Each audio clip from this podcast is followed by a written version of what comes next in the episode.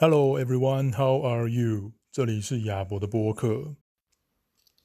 Here are some notes on machine learning from the elements of AI.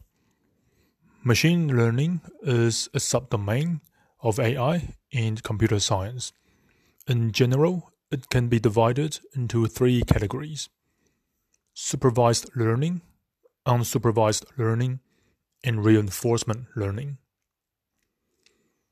Supervised learning is used for tasks that need to predict the correct output or label.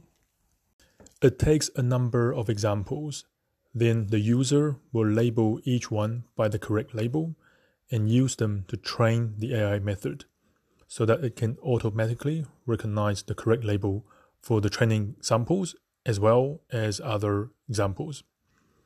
So the data set will need to be divided into two parts the training data and the test data. So the idea is that the algorithm is trained with the training data, and hopefully we will be able to verify the algorithm performance with the test data. A note of caution for supervised learning is to avoid overfitting phenomenon, where the algorithm is trained and suited for the training data, but not applicable for generalization to other data. For unsupervised learning, these are usually used for tasks that are to discover the structure of the data. For example, data visualization and clustering. Another interesting example of unsupervised learning is generative modeling. And this is the method used to create artificial but real looking images of people's faces.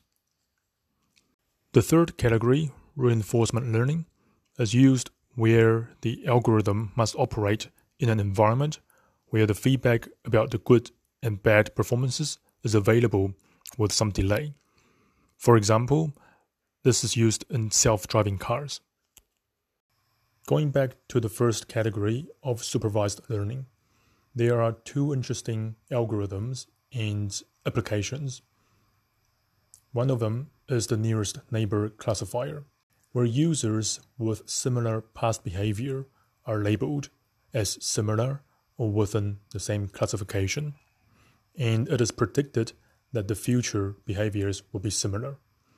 So, applications are music or shopping recommendations, where people have shopped the same stuff or similar items in the past were grouped and labeled together would be recommended based on the history or classification. The second type of method and application is linear regression, where we have an increase in the output when one input feature is increased by some amount. And the increase is defined by the coefficient or weights. So the output would equal to a starting point or intercept plus the different inputs in their own respective weights or coefficients. 以上分享结束，谢谢大家。